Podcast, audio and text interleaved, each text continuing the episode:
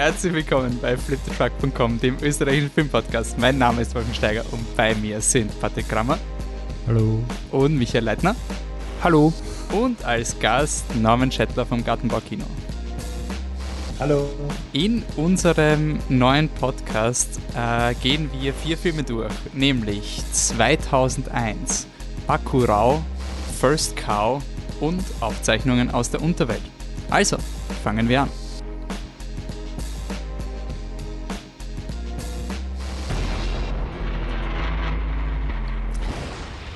Ja, ähm, wir sind da. Ich, es war gut, beim letzten Podcast keine Prognosen abzugeben, wie sich die kommenden äh, Wochen kinotechnisch sein werden oder was in unser Programm kommt. Äh, es ist alles weiterhin in der Schwebe und ich werde auch keine Aussagen machen, was im nächsten Podcast-Programm kommen wird oder wann wir ins Kino gehen. Aber was wir deswegen gemacht haben, ist, wir haben gesagt, wir wollen die Kinokultur hochleben lassen. Wir haben in jedem Podcast eigentlich gesagt, dass wir eigentlich uns schon wieder freuen, endlich ins Gartenbaukino zurückkommen zu können. Ähm, wenn wir das nicht können, dann holen wir das Gartenbaukino zumindest in irgendeiner Form in den Podcast. Danke, Norman, dass du dabei bist zu diesem Special Issue. Und ähm, ja, eigentlich normalerweise würden wir um diese Jahreszeit ja eh regulär zusammensitzen, weil ja die Oscarsaison stattfinden würde. Nur dieses Jahr ist alles anders und wir haben gesagt, äh, wir laden dich ein, du kannst uns vier Filme quasi mit ins Programm nehmen, die du mit dem Gartenbaukino assoziierst. Und da würde ich aber, bevor wir in die Filmauswahl starten, einfach fragen, ähm, wie geht's dir und wie ging es dem Gartenbaukino das letzte Jahr?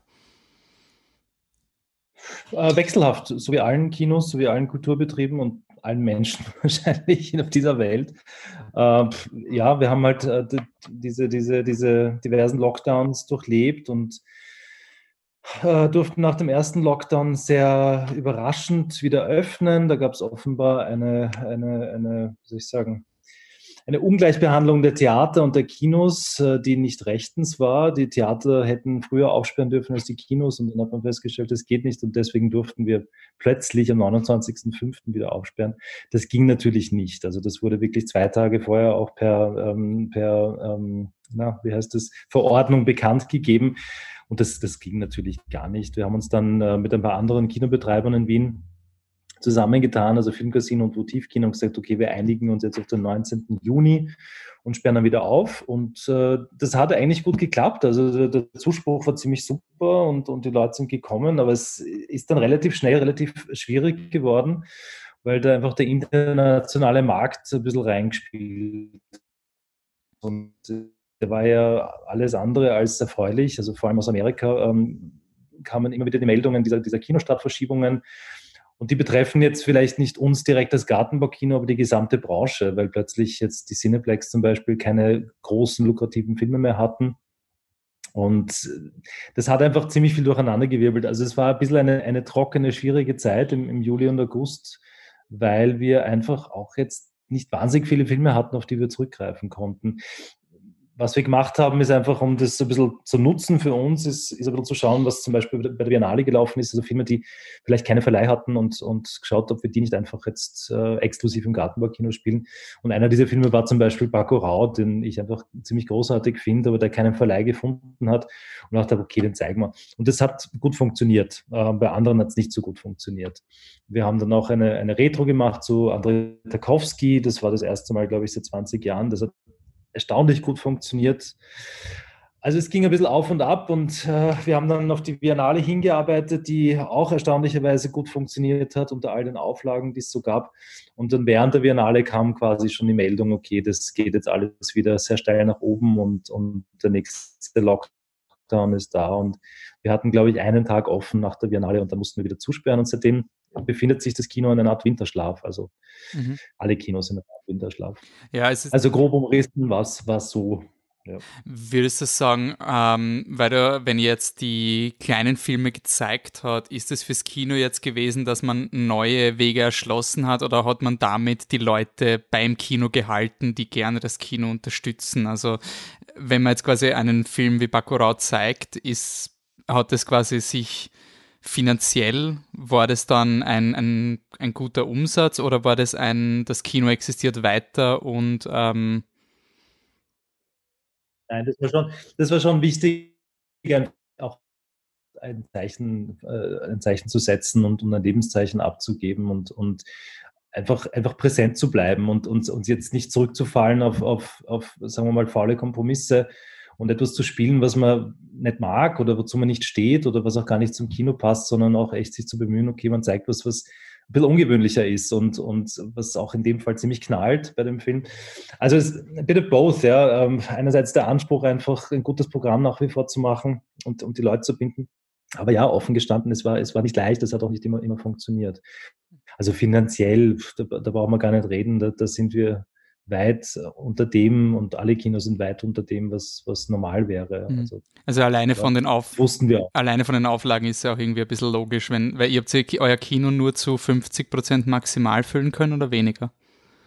Also von. Es war ein bisschen mehr sogar, es glaube ich, es wären 420. Man muss halt ehrlicherweise sagen, 420 Leute, das, das, also das kommt sehr selten vor, dass so viele Menschen gleichzeitig im Kino sind, auch bei großen Filmen.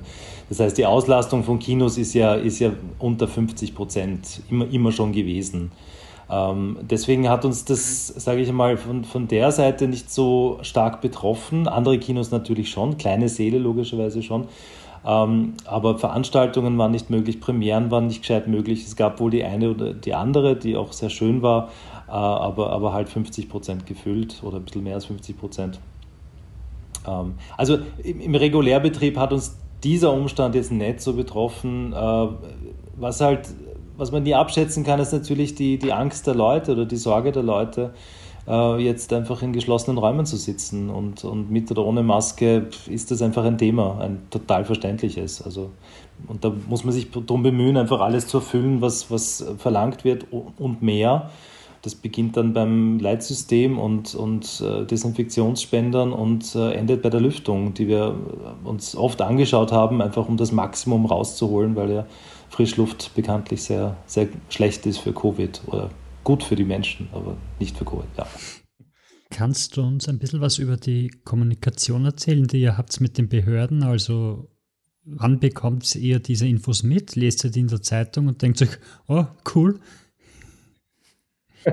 Es ist leider genauso, wie du sagst. Ähm, das, äh, das Problem, das viele oder alle haben, dass diese Verordnungen entweder, also wenn sie nicht geleakt werden von, von den Behörden selber vielleicht, äh, landen genau zum, zum gleichen Zeitpunkt bei uns wie bei allen anderen. Also da hat auch die Stadt Wien, soweit ich weiß, jetzt keinen Vorsprung gehabt.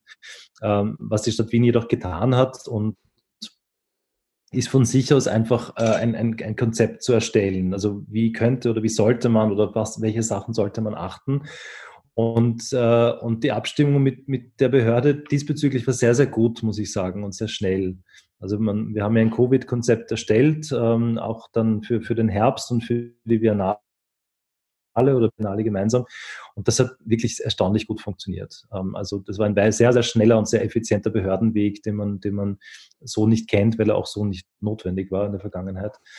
Ähm, ja, aber Vorsprung hatten wir keinen, keinen Informationsvorsprung leider man muss halt wirklich sagen, es hat mir schon ein bisschen das, das, das Herz auch wehgetan, weil ich selber habe viel gehadert mit zurück ins Kino gehen. Also man sieht dann natürlich die, die Retrospektiven und denkt sich, ja, ganz cool. Äh, man, man hat jetzt zu einem gewissen Zeitpunkt noch nicht gewusst, wie, wie infektiös oder wie gefährlich ist ein Kinosaal. Und das hast du ja auch gesagt, es ist eine, eine persönliche Entscheidung. Es ist dann halt nur wirklich dieses, dieses interessante Phänomen, wenn man beobachtet, das Slash war, glaube ich, das erste richtige Kinofestival in Österreich in-house, also wo wirklich in geschlossenen Sälen äh, etwas stattgefunden haben und auch die, die Biennale dann sind alle sehr reibungsfrei über die Bühne gegangen. Also da war ich, also ich war da extrem vorsichtig, aber selbst ich war dann wirklich schon an einem Punkt mit, okay, jetzt kann man, man, es ist immer ein Restrisiko, das ist klar und niemand will so tun, also wir wollen nicht so tun, als wäre es, als wären wir quasi alle sorgenfrei und es gibt keine Gefahr.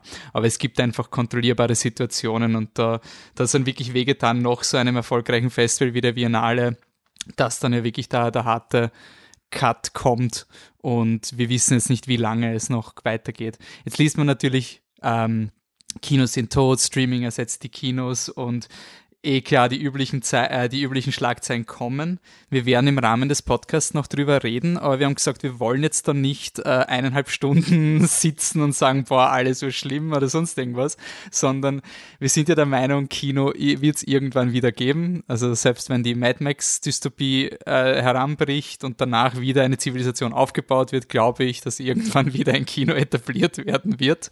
Und wir wollen ein bisschen feiern, warum das so sein kann und welche Erfahrungen wir da auch teilen können und können werden. Und du hast, wir haben dich mhm. gebeten, nach unserem Programmmotto vier Filme auszusuchen.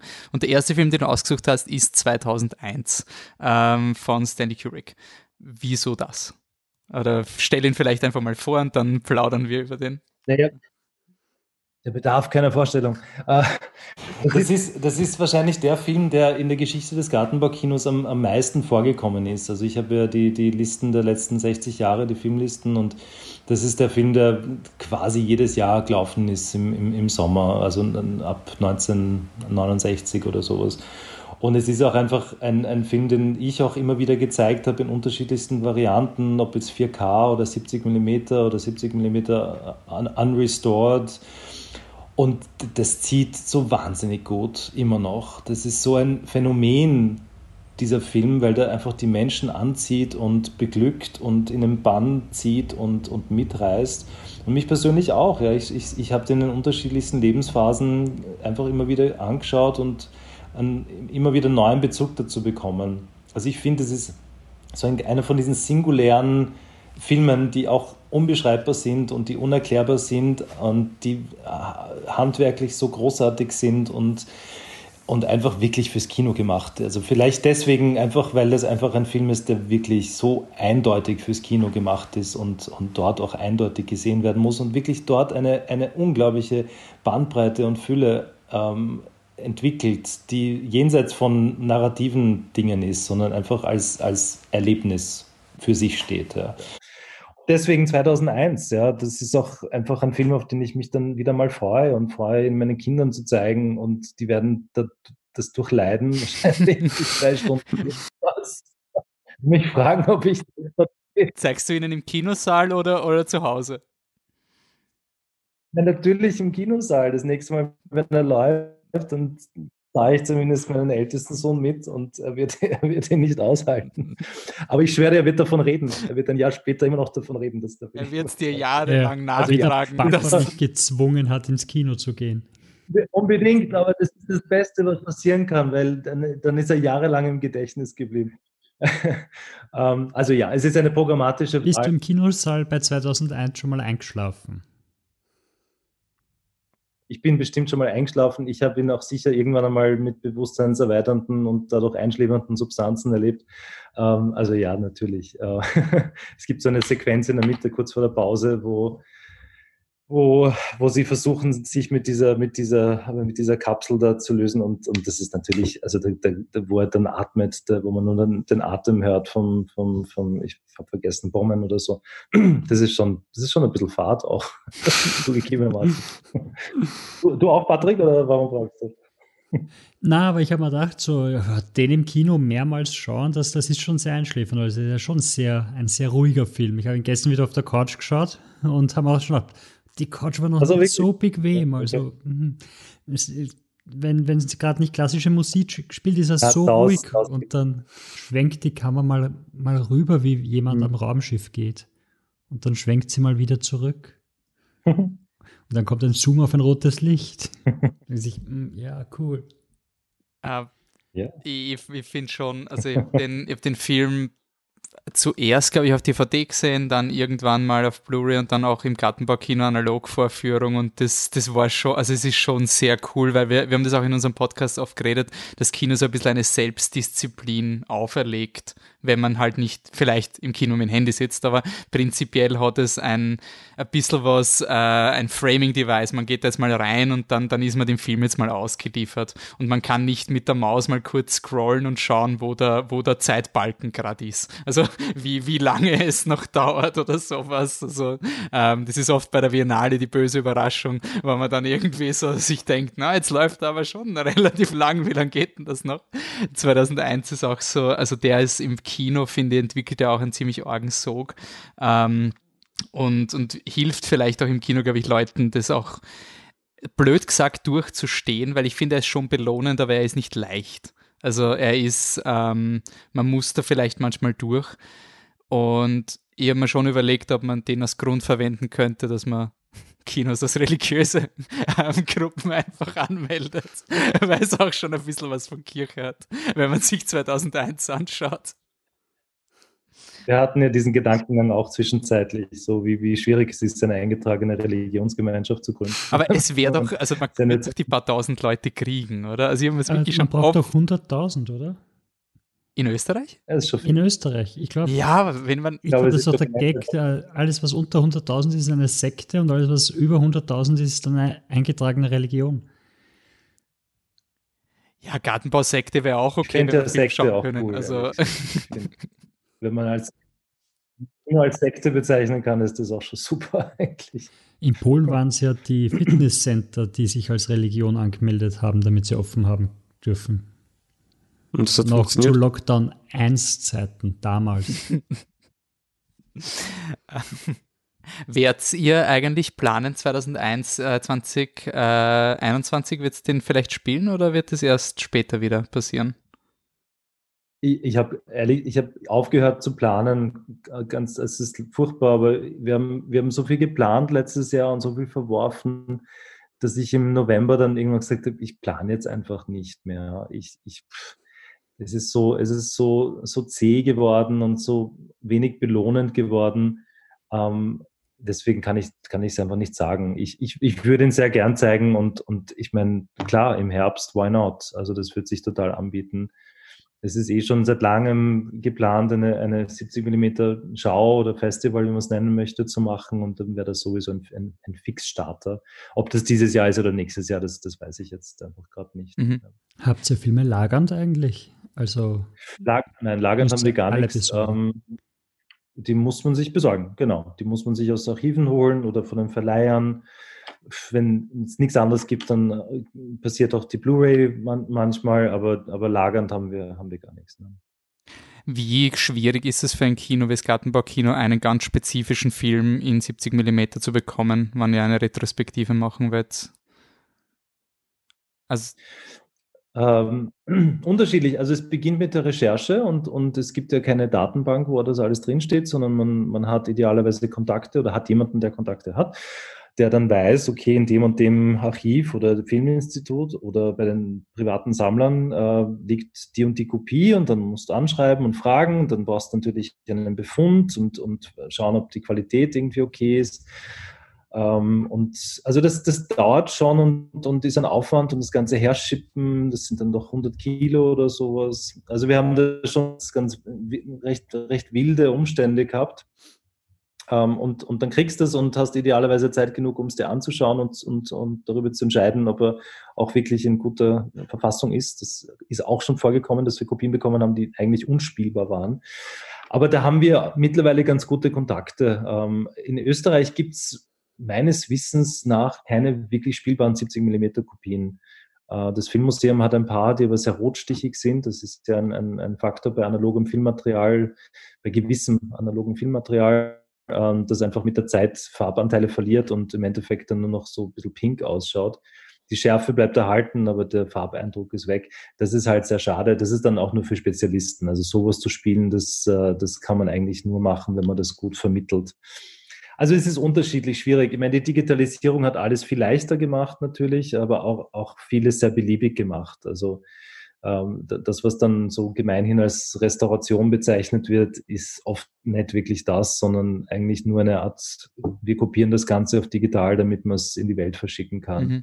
Also da gibt es riesige Bandbreiten an, an, Qualitätsunterschieden, aber es gibt auch echt großartige Sachen digital. Also ich bin ja wirklich kein, kein Feind von, von digitaler Filmkultur. Ähm, Zumal es einfach auch viele, viele Möglichkeiten eröffnet hat, ähm, Filme schnell zu bekommen, leicht zu bekommen. Man kann mittlerweile auch ganze Festplatten downloaden, die 120, 150, 200 Gigabyte, die so ein Film mit sich bringt, mit einer schnellen Leitung. Das ist, also das macht vieles leichter. Mhm. Also ein Film, den ihr im Gartenbaukino zeigt, das ist die Größenordnung ähm, 200 Gigabyte, wenn man etwas runterlädt, also oder Je nach Länge und je nach, äh, also ob 2K oder 4K. 4K, also ich glaube, wir hatten letztens Once Upon a Time in America, ich glaube, den haben wir noch gespielt, ja. Äh, das, das für 4K und vier Stunden, das hat dann fast 400 Gigabyte. Also das ist dann schon ganz ordentlich. Okay. Wie lang, also wie lang da, also wenn man quasi weiß, die Premiere vom Film ist, wie lang bereitet man das Internet vor und wie, wie sehr stellt man sich ein, dass es auf Anhieb funktioniert? Auch da gibt es wildeste Geschichten. Äh, du, äh, idealerweise hat man eine Woche Vorlaufzeit, um das runterzuladen und, und zu testen. Und um, wenn, wenn, du noch einen Key hast, den du einspielen musst, um das Ganze zu entsperren, dann brauchst du noch einmal ein paar Tage, weil das stimmt dann meistens nicht und dann musst du noch einmal irgendwie das anfordern. Also da, da brauchst du schon genug Zeit, aber wir haben auch Sachen äh, am Vortag irgendwie erst bekommen und trotzdem noch gespielt. Also, Bei der Pressevorführung von Tenet haben sie es nicht geschafft, den Film rechtzeitig ah, runterzuladen. Weil ja, sie ja, Internetprobleme ja, hatten. Dann haben sie alle heimgeschickt und haben gesagt, kommt in zwei Stunden wieder. Wir haben schon 30 Prozent. Dann sind alle zwei Stunden später wieder kommen und gesagt, ja, uns fehlen jetzt nur noch 30 Prozent. Wir haben es bald. Und dann sind, sind wir noch alle 30 mhm. Minuten oder länger im Raum gesessen, bis Tenet anfängt. Und das hat sich natürlich überschnitten mit der Biennale-Pressekonferenz danach wo dann alle ja, Bildkritiker im Raum quasi rüber telefoniert haben und da wir ihnen alle Bescheid gegeben haben, sie müssen jetzt ihre Pressekonferenz verschieben, weil es wird keiner kommen, weil die sitzen alle im IMAX-Saal vom Apollo. das ist eine absurde Situation. Absolut. ja. ja.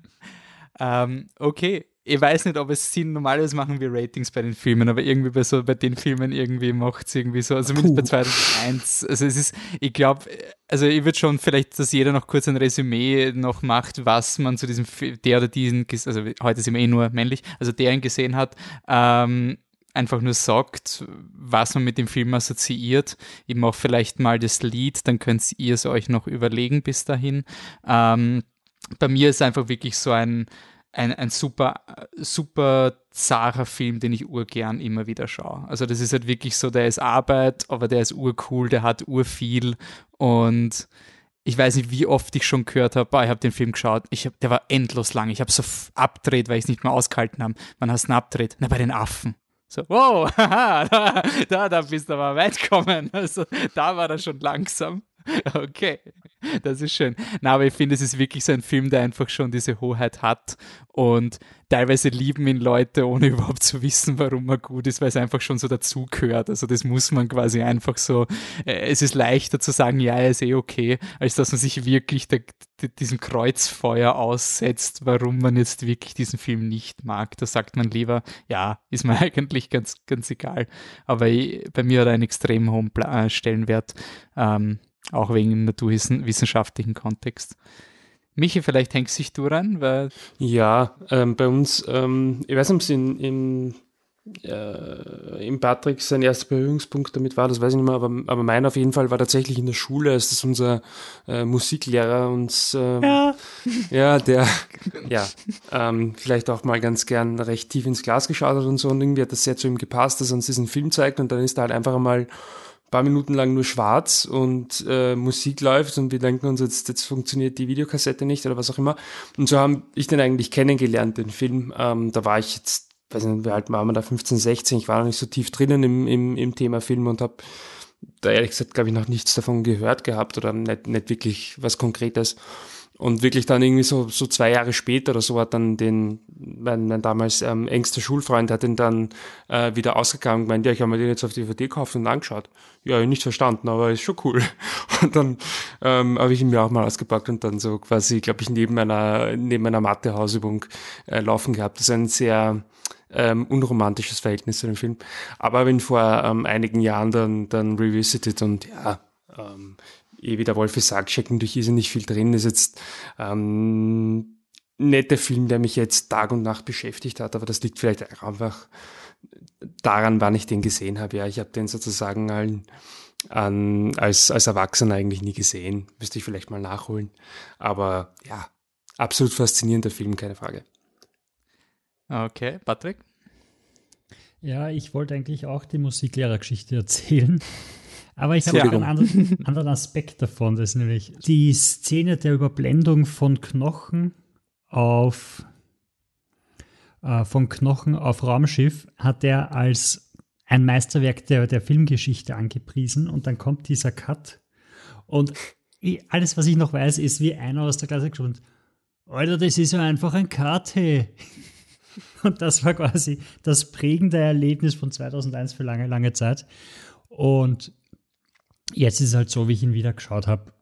Ich finde ihn einfach technisch unglaublich spannend, wie sie das alles gemacht haben. Und natürlich sieht man ein bisschen wie das Raumschiff sich bewegt, dass dem Hintergrund getrickst wird oder sonst irgendwas. Aber ich finde einfach alles unglaublich spannend, wie man eigentlich ohne CGI, ohne irgendwie so tolle Effekte zusammengebracht hat. Und ganz zu schweigen von, dann von der, von der trippy Traumsequenz, wo er da durchs Wuscht. Also ich habe vergessen, wie sie das gemacht haben, aber einfach nur beeindruckend. Okay, dann zum Abschluss Norman.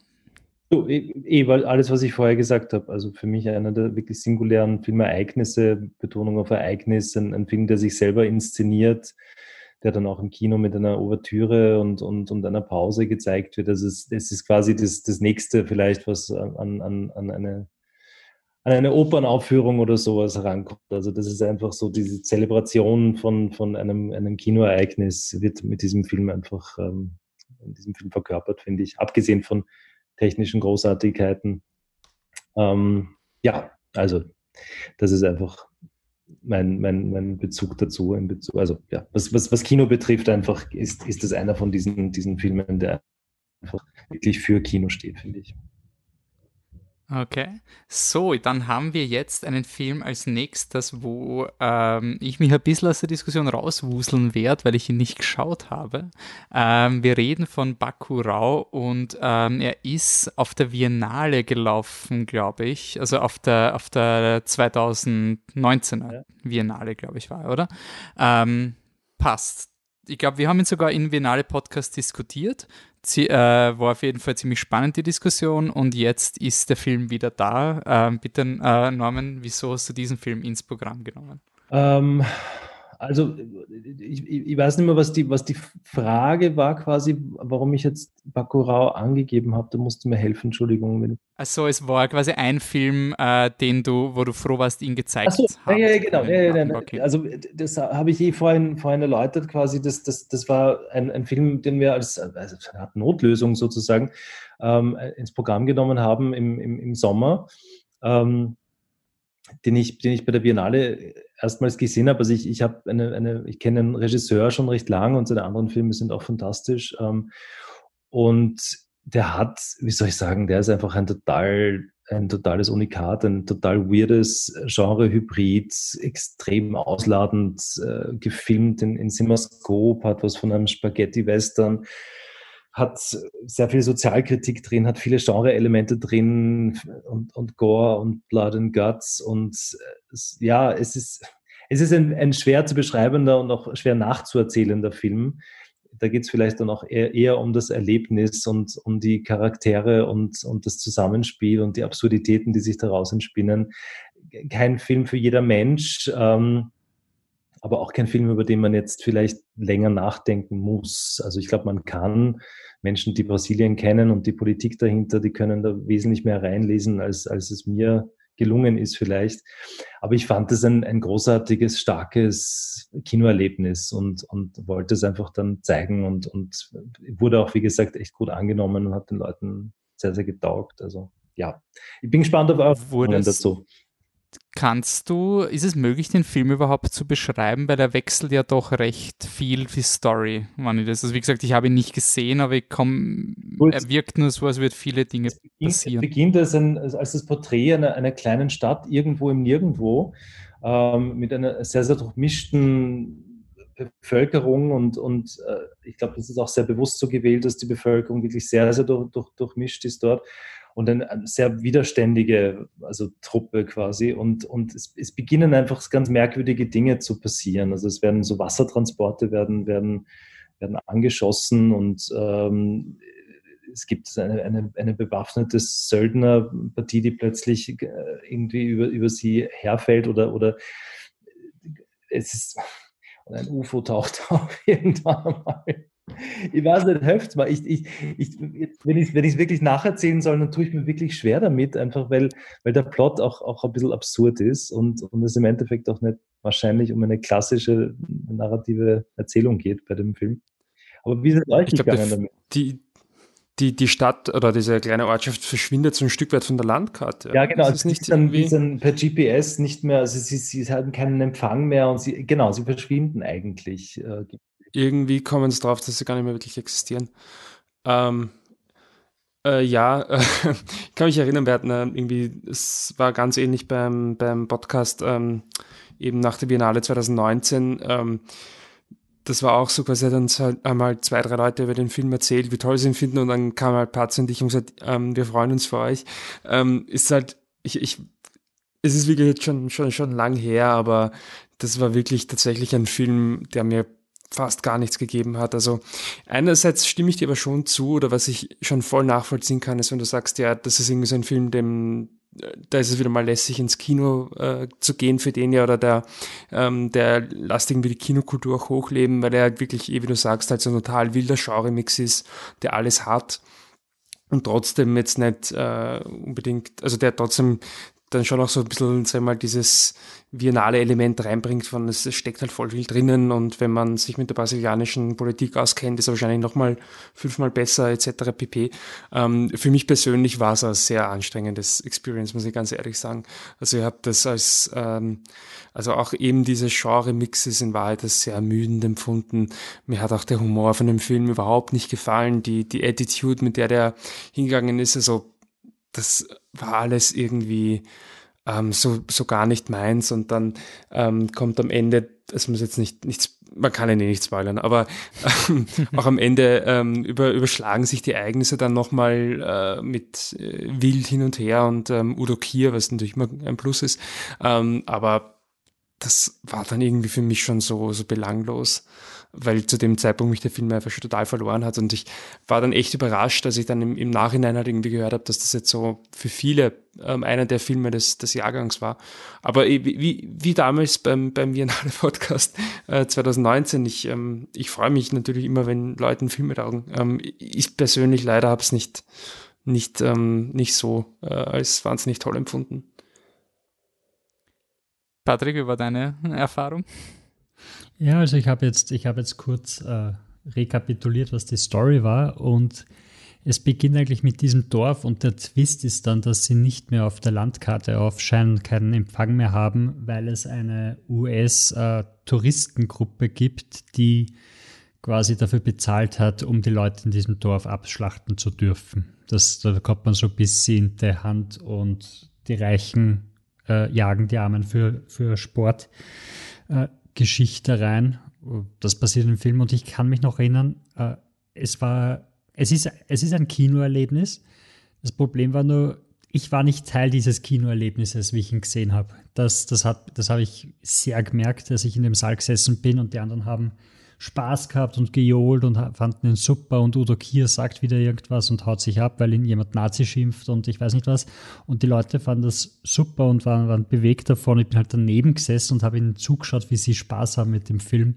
Und ich habe es leider nicht geschafft, mit dem Film Spaß zu haben. Mir war er zu langsam. Es dauert eine Stunde, bevor die Story losgeht. Und dann war er mir eigentlich nicht übertrieben genug dafür, dass er dann also er, er hätte es noch toppen müssen, um quasi die Langsamkeit, mit der er arbeitet, zu rechtfertigen. Für mich.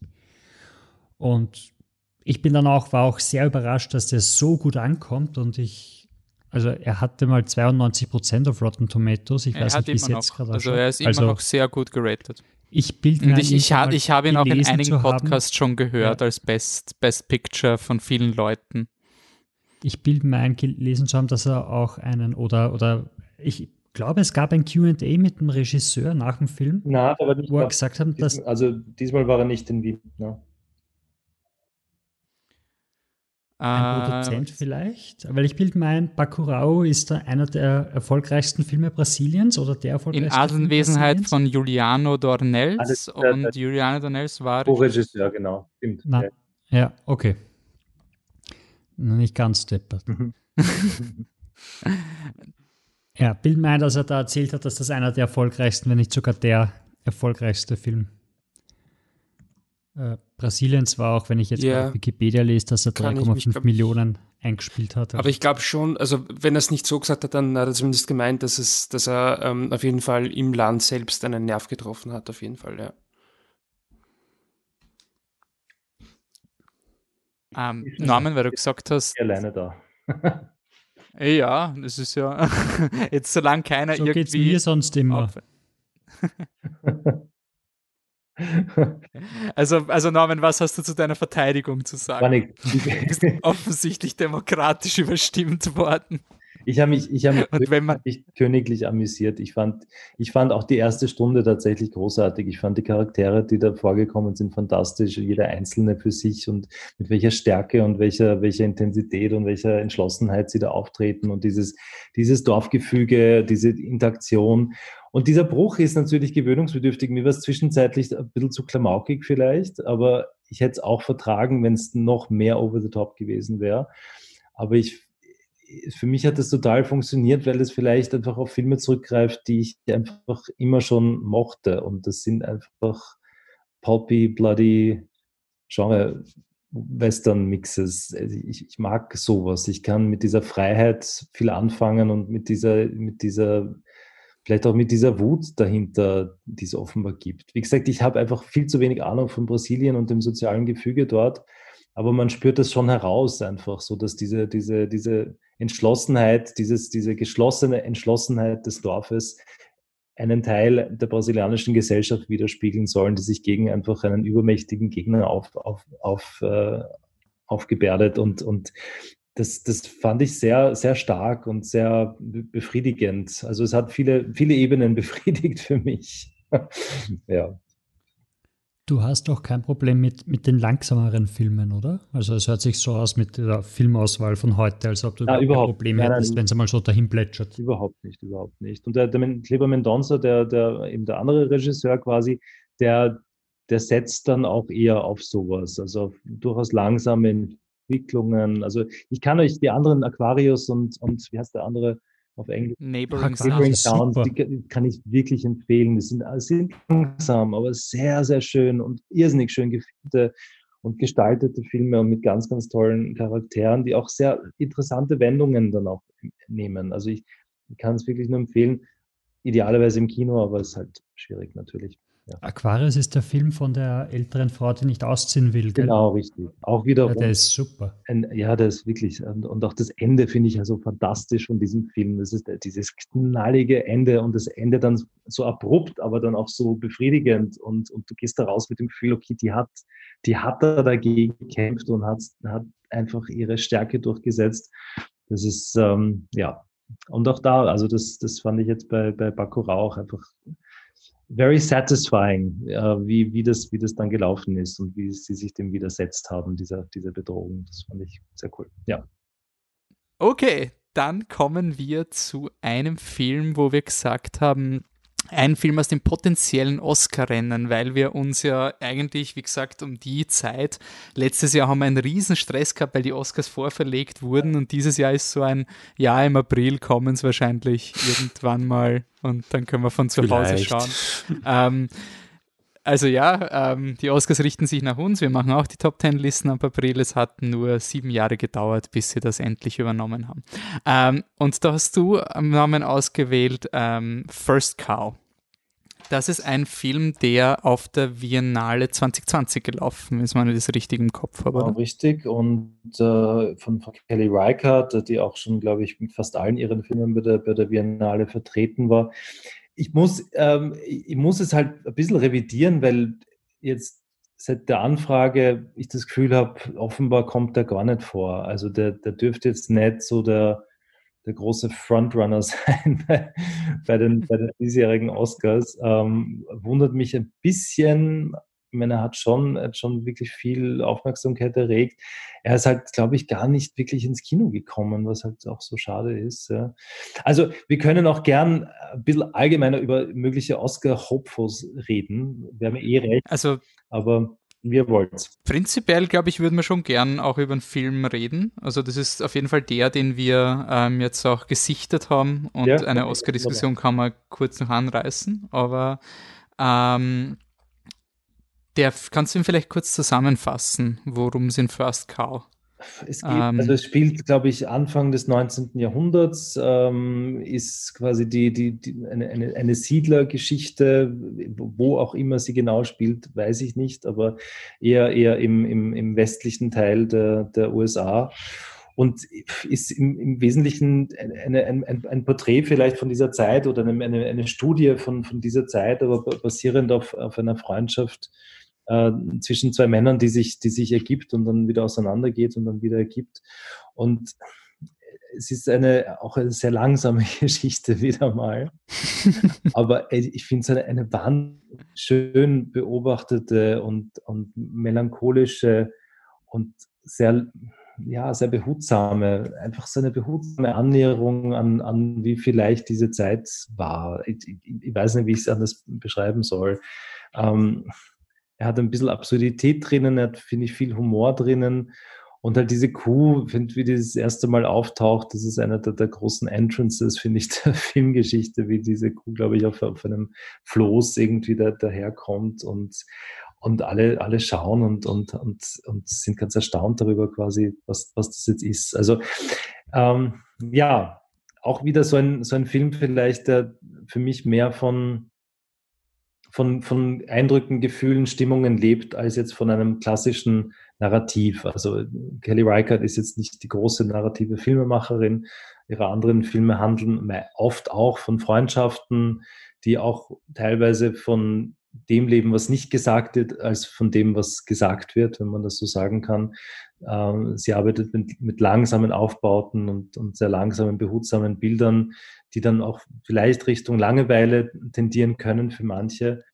Ähm, mir hat es extrem, extrem gefallen und, und auch von der Inszenierung, ich glaube, sie hat es in, in 4 zu 3 gestaltet, also im klassischen, klassischen ähm, Filmformat. Und ja, das, das so, so viel dazu. Ähm, Keine Angst, es kommt jetzt kein Bakura Teil 2. Ähm, Schon wieder Angst. Ähm, ja, immer sagen, also du hast recht, er, ist am Anfang wirklich ruhig. Ähm, und mein erster Gedanke ist halt wirklich, er passt halt wirklich zur Biennale. Also auf, es gibt Filme auf der Biennale, die ich nicht schauen will, weil ich halt ein, ein Blockbuster-Pöbel bin. Aber es gibt dann diese Filme, die dann so ein bisschen einen Kompromiss machen, wo man dann zum Schluss sagt, ja eigentlich Normalerweise schaue ich es nicht, aber, aber der war schon gut.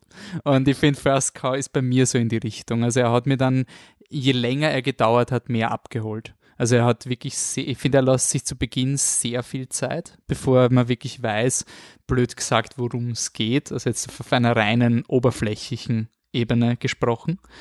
Und ich finde aber, er hat es halt deswegen so gut gemacht, weil ich den zwei Hauptdarstellern, also dem John Magaro und dem, oh, wie heißt der zweite? Orion Lee.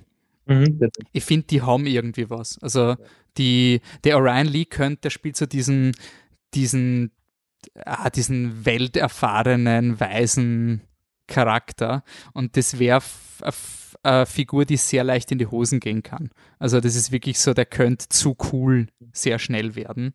Und ich finde, er trifft genau die richtige, die richtige Mischung von, ähm, er ist ein Mentor und ein, gleichzeitig trotzdem ein Kumpane und, und irgendwie, also man glaubt es ihnen irgendwie und das habe ich eigentlich dann ganz angenehm gefunden. Also bei mir ist der Film eigentlich gewachsen während dem Schauen. Zu Beginn war er nicht wirklich dabei, habe ihn aber dann quasi mit sehr positiven Gefühlen beendet. Mhm.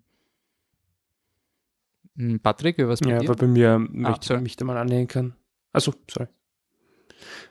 Nein, ich muss eh sagen, dass ich es nicht geschafft habe, Couch zu sichten. Ah, okay, so, sorry, das habe ich nicht, habe ich nicht am, am, äh, am Radar gehabt. Okay, dann Michael, was meinst du dazu? Darf ich? Na, Spaß. Ähm, ja, äh, nein, mir ist es eigentlich total ähnlich gegangen wie dir. Ähm, die, also am, am Anfang, ich muss schon ehrlich sagen, ich musste so ein bisschen innerlich schmunzeln, ähm, als es diese, also es gibt eine ähm, erste Einstellung, wo, wo ein, ein Schiff durch das Bild fährt und ähm, ein Schiff fährt nicht wahnsinnig schnell und das fahrt und fahrt und fahrt und ich habe mir wirklich gedacht, so ja, das ist halt jetzt voll Biennale, ne? weil jetzt wir schauen uns einfach zu, wie das, äh, wie das Schiff wieder rausfährt aus dem Bild und das ist dann irgendwie urcool, weil es ist langsam. Ähm, sie cutten dann aber, man sieht fast, wie das Schiff rausfährt, aber sie cutten vorher kurz. Ähm, und so hat der Film nicht wegen dem Cut generell, aber äh, sondern generell ähm, hat er bei mir irgendwie nochmal diesen Turnaround geschafft, weil es war schon für mich also ich habe mir schon am Anfang gedacht, ähm, ob das nicht ein Film ist, der sozusagen sich, äh, also Langsamkeit ist irgendwo auch ein, ein Stilmittel und das ist ja ähm, absolut respektabel, aber ob sich der nicht so ein bisschen dahinter versteckt, wie ich das manchmal nicht, nicht oft äh, und schon gar nicht immer, aber doch manchmal ähm, das Gefühl habe bei manchen Filmen, die dann trotzdem teilweise hoch gelobt werden, wo ich denke, ja, aber außer langsam tut er nichts und äh, wenn ich dem ein normales Tempo gebe, dann, dann will das eigentlich, dann hinterlässt das bei niemandem einen Eindruck, weil einfach charaktermäßig nichts da ist, weil geschichtemäßig nichts da ist. Und ich finde das bei First Cow nicht der Fall. Ähm, es stimmt, er ist eben langsam, er ist sehr behutsam, aber gerade gegen Ende habe ich dann äh, wirklich eine irrsinnige Wärme verspürt. Also das war dann wirklich so ein, ähm, also mir sind diese, diese Figuren einfach wirklich extrem ans, ans Herz gewachsen und auch wie dann, weiß nicht, darf, darf man spoilern?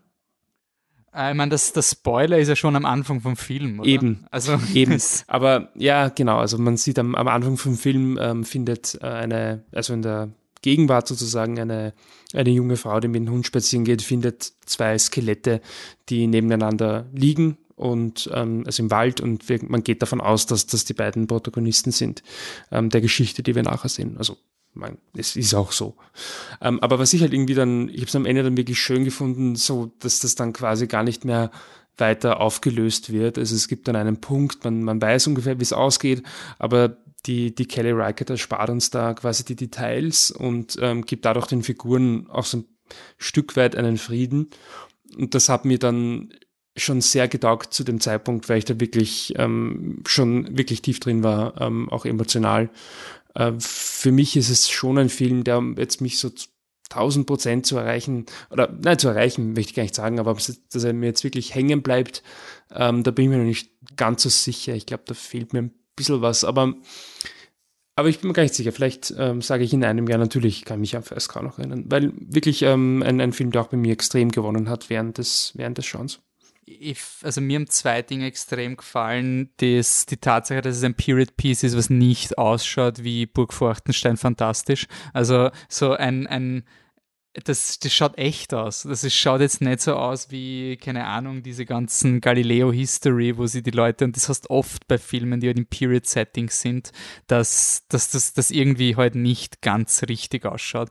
Und ich finde, der Film hat schon irgendwie dieses, dieses, diesen, diesen Grind unter den Fingernägeln ein bisschen gehabt. Also so, es ist ein bisschen schön natürlich und ich finde, der Film framed natürlich die Art, wie sie leben, als unglaublich wholesome. Also diese, diese, diese Hütte, in der sie wohnen. Ich glaube, ich würde da keine zwei Wochen aushalten in, unter diesen Bedingungen. Aber das, das macht der Film schon schön. Aber ich finde, einfach die Welt findet, macht das sehr, sehr haptisch und es hat mir extrem gefallen. Und dieses, dieses amerikanische Fake it till you make it Prinzip, hat mir so, so extrem taugt. Also diese, diese, diese, diese Spannung von diesen Con-Artists, die über diese Kuh, die sie melken, ähm, halt zu Unrecht in den Besitz von Kapital bekommen aber eigentlich ja auch Kompetenzen haben. Also diese, dieses, dieses Paradoxe mit sie, was der, was der Orion, äh, der Schauspieler eben, den sein Charakter sagt, ist, du brauchst eine Ungerechtigkeit, um zu starten quasi. Und das hat mir irgendwie an dem Film so extrem gefallen, weil es fast schon ein bisschen so ein, äh, es gibt ja oft so diese Western-Filme, sind so diese Mythologie, woher kommen wir und woher kommt in dem Fall Amerika. Und ich finde, es hat auch ein bisschen was von einer, einer Parabel auf Amerika. So Con-Artists, die eigentlich eh was können, aber irgendwo ist zu Beginn halt ein massiver Diebstahl involviert, auf dem dieser ganze Erfolg ähm, äh, fußt. Das habe ich eigentlich ganz cool gefunden. Schön, das freut mich. Ich meine, man muss schon sagen, du hast schon Filme ausgewählt, wo man halt echt nie weiß, je nach Publikum, ob sie funktionieren oder ja. nicht. Also das ist halt, finde ich, gerade auch bei Biennale Filmen, ich habe jetzt erst richtig ins Klo griffen, weil ich am Abend einfach mal so zur Berieselung mit meiner Freundin vorgeschlagen habe, wir könnten ja Ma Black Bottom schauen. Der soll ziemlich gut sein. Und wir waren beide ziemlich fertig am Ende dieses Films. Und das war das Letzte, was du nach einem sehr, sehr, aber nach sehr anstrengenden Wochen brauchst. Mhm. Ist das so ein Film, der, er ist eh gut. Also er ist prinzipiell gut. Aber es, es braucht ein gewisses Zielpublikum. Ich glaube, First Car ist auf jeden Fall so ein Film. Also den kannst du nicht blanco ähm, weiterempfehlen.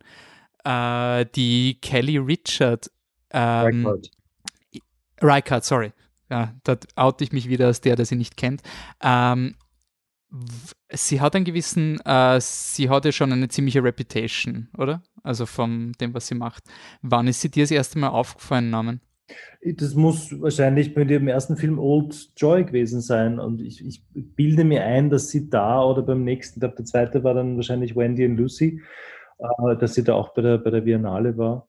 Und Old Joy ist so ein, so ein sehr sehr ruhiger Film. Also den, der, das ist so der Ultimate Biennale-Film, wenn man so möchte.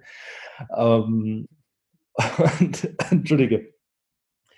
Und ähm, also wirklich sehr, sehr, sehr reduziert. Ist, ist halt damals, ist halt damals ähm, aufgefallen, weil der, weil der Bonnie Prince Billy eine der Hauptrollen spielt, also der, der, dieser, dieser Musiker, Folk, Folk-Musiker. Ähm, weiß nicht, ob, ob, ob der noch Musik macht oder noch jetzt groß irgendwie Bekan Bekanntheit hat. Aber ja, ihre, ihre Filme drehen sich. Ich kenne ihn, aber. Hm? Ich kenne ihn, aber ich, ich denke, ich bin der Einzige im Podcast. Aber ich kenne ihn, immerhin. Ich kenne nur Filmmusik. aber er spielt doch in Dings mit den, wer ist der, Ghost Story? Oh, das weiß ich gar nicht. Oder ist das der andere? I think so. Das weiß ich gar nicht. Egal, sprich weiter, ich wollte dich nicht unterbrechen. Nein, nein, kein Problem. Und ähm, die, die, die, der meiste, die meiste Zeit des Films ist, ist sie, die durch den Wald gehen und, und nicht miteinander reden. Also so, so kann man den Film ein bisschen, ein bisschen ähm, beschreiben quasi. Also wirklich sehr, sehr ruhig und sehr, sehr zurückhaltend. Und äh, der zweite Film, der Wendy und Lucy, ist, äh, ja, ich meine, sie ist Wendy und, und die eine, eine Hündin hat namens, namens Lucy und, und sie reist dann, glaube ich, nach, nach Alaska, weil sie, weil sie versucht hat, einen, einen Job zu finden und wird dann obdachlos unterwegs, weil, weil er, ja, also eine ganz, ganz simple Geschichte, wenig Dialog. Äh, Michelle Williams, es lebt halt von, von der Ausdrucksstärke von, von Michelle Williams. Und ähm, ja, wenig zu beschreiben, viel zu erfahren, wenn man sich dem, dem aussetzt oder sich einlässt darauf. Ja ich finde nicht alle ihre Filme jetzt über, überragend. Also Night Moves konnte ich zum Beispiel nicht damit anfangen. Das ist wahrscheinlich ihr, ihr konventionellster äh, Film, wo es wo so. Oh, der ist auch von Kelly Riker, das wusste ich gar nicht. Ja, also wer, wer spielt da der, der, der Dings? Äh, Jesse Eisenberg. Genau. Ja, genau. Also diese, diese quasi Umweltterroristen, wenn man so möchte. Stimmt, der ist aber wirklich verhältnismäßig der ist ganz anders. Gänglich. Ganz anders. Ja, aber er hat mich auch jetzt nee. nicht so abgeholt. Ja. Und Certain Women ist, ist nicht so wahnsinnig groß rausgekommen. Der lief auch bei der Biennale. Es sind, sind drei, drei Geschichten von drei unterschiedlichen Frauen in wirklich ganz unterschiedlichen Milieus. Und ähm, der, ja, der lief bei der Biennale, aber glaube ich, kam hier tatsächlich nie regulär ins, ins, ins Kino. Also spielt in einem ähnlichen Umfeld jetzt auch, glaube ich, ähm, wie jetzt ihr, ihr, ihr neuester Film, wie First Cow, also ich, ich kenne ja Amerika dann viel zu wenig, aber ob das jetzt dann Montana ist oder Oregon, jedenfalls viele Wälder und, und gerade. Schaut alles gleich aus. okay, dann runden wir das Programm ab. Ähm, Noch am ruhigen Film. Es werden Ja, ähm, aber den hast nur du gesehen. Also jetzt hast du 100% demokratische da Mehrheit. Also das muss, das ist jetzt objektiv. Deine Meinung ist, wird, ist das normierte äh, finale Verdikt von Aufzeichnung aus der Unterwelt. Also ja, es ist, es, ein, ein, Film einfach, der mir sehr am Herzen liegt, weil, weil er einfach schon längst ins Kino gehört und, und der Plan war ja wirklich, ihn unmittelbar nach der Biennale rauszubringen. Also wir als Stadtkino Filmverleih und da wäre dann auch zumindest in ein paar Vorstellungen im Gartenbaukino gelaufen. Äh, es ist ein, ein Oral History Projekt äh, von Titzer Kovi und Rainer Frimmel, die äh, vor vielen Jahren den Wiener Liedsänger Kurt Gierk kennengelernt haben und, und sich angefreundet haben und dann begonnen haben, ihn ein bisschen zu, auszufragen über seine Kindheit und, und über diese Kindheitsgeschichten, die er relativ freimütig erzählt und auch das Aufwachsen in einem durchaus taffen Wiener Milieu, in den, in den, weiß ich nicht, Meidling oder so, mit einem gewalttätigen Vater. Und dann einfach erzählt, wie das damals so war. Und, und daraus entspinnt sich eine, eine sehr interessante Geschichte, Milieustudie über, aus einer Zeit, die vielleicht einfach nicht mehr so bekannt ist. Und der Dreh- und Angelpunkt ist seine Freundschaft mit dem Alois Schmutzer. Alois Schmutzer ist halt ein, ein klassischer Klein, Kleinkrimineller, der in Raufhandel und, und, und Diebstahl und auch Glücksspiel verwickelt war und der dann zu Unrecht beschuldigt, äh, des Mordes beschuldigt wurde. Und auch, ähm, also das war so ein kleiner Justizskandal äh, weswegen auch dann einfach viele Jahre, ich glaube zehn Jahre im Häfen war. Und beide werden interviewt und der Film besteht fast nur aus, aus Interviews mit, mit dem Kurt Gierk und dem Alois Schmutzer und auch ein paar Leuten aus, aus, aus der, der Szene und der Zeit. Und es ist ein, ein, ein erfahrbar, es macht erfahrbar, wie Wien vor 50, 60 Jahren ausgeschaut hat und, und wie es dort zugangen ist, nämlich vor allem in, in gewissen Bezirken, also Otterkring und Meidling kommen da viel vor. Es hat viel mit Sprache zu tun, viel mit, mit ganz, ganz spezifischen Ausdrücken und Umgängen miteinander. Ähm, und das, das beginnt sehr fordernd, finde ich, oder durchaus fordernd, aber entspinnt sich dann zu einem total spannenden, eben geschichtlichen Projekt einfach. Und das ist so, das sind so diese kleinen Geschichten, die einfach nie Teil des geschichtlichen Kanons werden, werden. Äh, und, und die aber so unglaublich viel mitbringen, unglaublich viel an, an, an Gefühl und eben und Milieu und, und Substanz und eben vermitteln, wie einfach eine, eine Stadt oder eine, ein Stadtteil oder ein, ein, ein, ein Teil eines Stadtteils vielleicht damals ausgeschaut hat. Und ähm, ja, man, man, muss sich einlassen drauf, man muss vielleicht ein bisschen Interesse haben, einfach auch an, an Wien und an, an der Geschichte Wiens aber es ist very, ähm, es ist sehr ergiebig schlussendlich, was, was da einfach dann rüberkommt. Und, und es gibt viele schöne Szenen von, von Wienerlied, wo Wienerlieder in, in einfach diesen Beiseln und diesen Jocheln gesungen werden, in die man halt auch nicht geht, außer man hat ein, ein spezifisches Interesse daran und es wird erläutert, wie das Glücksspiel damals abgelaufen ist und so. Es ist, es ist sehr beglückend und sehr lustig teilweise und sehr schräg und auch sehr traurig, weil einfach dann auch Existenzen teilweise daran zu, zugrunde gegangen sind, an, an einfach dem, dem Leben, wie sich es halt manchmal entwickelt. Also nicht für unser eins, aber das sind Leute, die aus wirklich taffen Verhältnissen kommen und die auch nur mit Gewalt wissen äh, zu antworten teilweise. Aber es sind gute Leute schlussendlich. Es sind gute, es sind loyale Leute, es sind, es sind äh, Leute, die einen Ehrenkodex hatten. Kriminalität hatte damals offenbar einen Ehrenkodex, den es heutzutage nicht mehr gibt. Also da, da wurde dann auch jemand mit dem Taxi ins Spital gebracht, mit dem er vorher irgendwie einen, einen, einen, einen blutigen Austausch hatte, einfach weil das halt so, nein, den kann man jetzt nicht sterben lassen, sondern dann packt man ein Taxi und bringt man ins, ins Spital. Ähm, ja, das, das ist so grob umrissen, äh, das, was Aufzeichnungen aus der Unterwelt ist. Äh, kein Film fürs Multiplex, wahrscheinlich kein Film für die, für die, fürs große Publikum, aber ein Film, der einfach sehr viel Aufmerksamkeit und, äh, äh gefunden hat jetzt und, und äh, ein, ein bisschen so einen kleinen Hype auch. Er hat die, er hat die Romy bekommen ähm, für, für, den, für den besten österreichischen Film, interessanterweise, und ähm, wurde in Berlin ausgezeichnet. Und ich kann es euch nur empfehlen, also vor allem, wenn ihr wirklich einen Wien-Bezug habt oder einen, einen, ein, ein Interesse daran, wie Wien vielleicht einmal ausgeschaut hat, wie es noch sehr grau war, äh, dann kann ich es wirklich nur sehr empfehlen, sich den anzuschauen. Ähm, du, du hast gesagt, du planst nichts, aber planst du diesen Film zu zeigen? Nein, nein, also wir, wir, wir planen aktuell damit, das ist jetzt noch nicht offiziell, aber wurscht, dass wir den, äh, im, im Sommer versuchen, in die Sommerkinos zu bringen. Wir möchten eine ganze Reihe von Sonderveranstaltungen machen an, an Orten, die vielleicht abseits sind von den äh, etablierten kulturellen Pfaden, also auch in Meidlingen, Otterkring und vielleicht in einem Heurigen oder im Schmidhansel oder in, in vielleicht irgendwelchen Orten, die einfach sehr originär wienerisch sind, aber wo man normalerweise nicht Filme schauen geht. Also das wär, war unser Wunsch, das war immer unser Wunsch, das zu machen und jetzt hoffen wir, dass wir das im Sommer schaffen werden und dann im September soll er dann regulär in den Kinos laufen. Das ist, das ist so der Plan. Mhm. Okay. Genau. Ähm, was plan also was tut ihr derzeit? Also wie, wie nutzt ihr jetzt gerade diese Phase, bis ihr, bis das Gartenbaukino ähm, wieder die Türen öffnen kann? Naja, wir haben, wir haben viel Zeit mit Entrümpeln verwendet und es gab so wahnsinnig viel zu entrümpeln, das hätte ich selber nicht gewusst. Wir haben die tiefsten Tiefen, Untiefen der diversen Lager ausgemistet und, und total schöne Sachen gefunden. Also wirklich alte Buchstaben von der Fassade und so.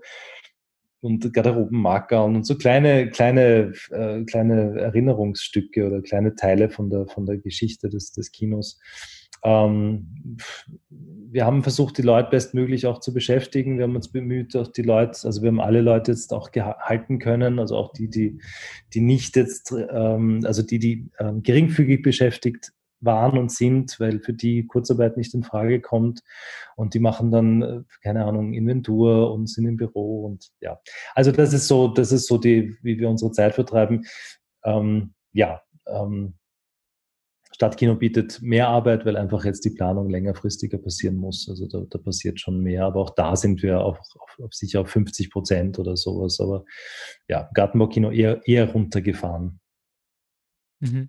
Äh, es, ist, es ist ja schwer, quasi in, in Österreich so clickbaity News zu machen, aber es hat auf jeden Fall jemand probiert, weil ich habe gelesen, das Gartenbaukino wird umgebaut und heißt das jetzt, dass das ein Multiplex wird. Also habe ich irgendwie, das habe ich irgendwie sehr amüsant gefunden, diese Schlagzeile, weil man dachte, so, das ist so die österreichische Version von skandalöser Clickbait. Nein, es ist lustig, lustig dass du sagst, ja, also das, ich erzähle kurz davon, davon, weil, weil das jetzt alles jetzt, ähm, ich möchte noch nicht zu viel verraten darüber, weil, weil noch einfach ein paar Punkte offen sind. Aber wir haben vor mittlerweile zwei Jahren, als, als äh, das Kino unter Denkmalschutz gestellt wurde, haben wir ein Sanierungskonzept beauftragt, weil wir wissen wollten, okay, wie, wie könnte man das angehen und, und wie ist das überhaupt mit diesem denkmalgeschützten Bestand und so. Und wir haben das ausgeschrieben, also Architekturbüros eingeladen, da mitzumachen und, und kamen unterschiedlichste Angebote. Und da war tatsächlich ein Entwurf, wo der gesagt hat, na, dann machen wir einen zweiten Kinosaal. Wir teilen den einfach in der Mitte quasi und machen einen zweiten Saal.